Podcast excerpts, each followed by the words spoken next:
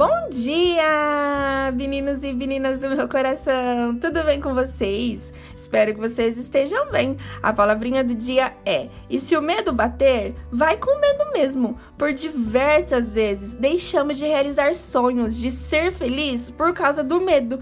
Medo do que as pessoas vão pensar e até mesmo medo de viver o novo. E o que realmente importa é o que Deus sabe, pensa sobre você. E pode acreditar, tem muitas pessoas pessoas que torcem por você.